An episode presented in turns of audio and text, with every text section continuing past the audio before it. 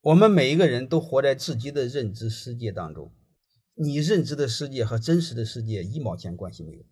我们都是活在自己认知的虚假的世界当中，还自己认为自己知道的是真实世界。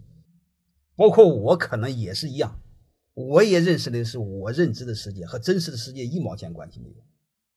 所以，我们这辈子尽可能的干什么？打开自己的认知边界。想打开认知的边界，第一个是读书，第二个就是换圈子。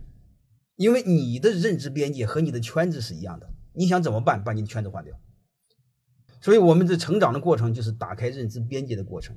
太多的人穷，贫穷，贫穷，没有钱叫贫。什么叫穷？脑袋不会思考叫穷。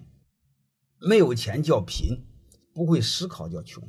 各位再想一想，当你认知都没有打开的时候，都不会有思考的时候，肯定穷啊！这还用思考吗？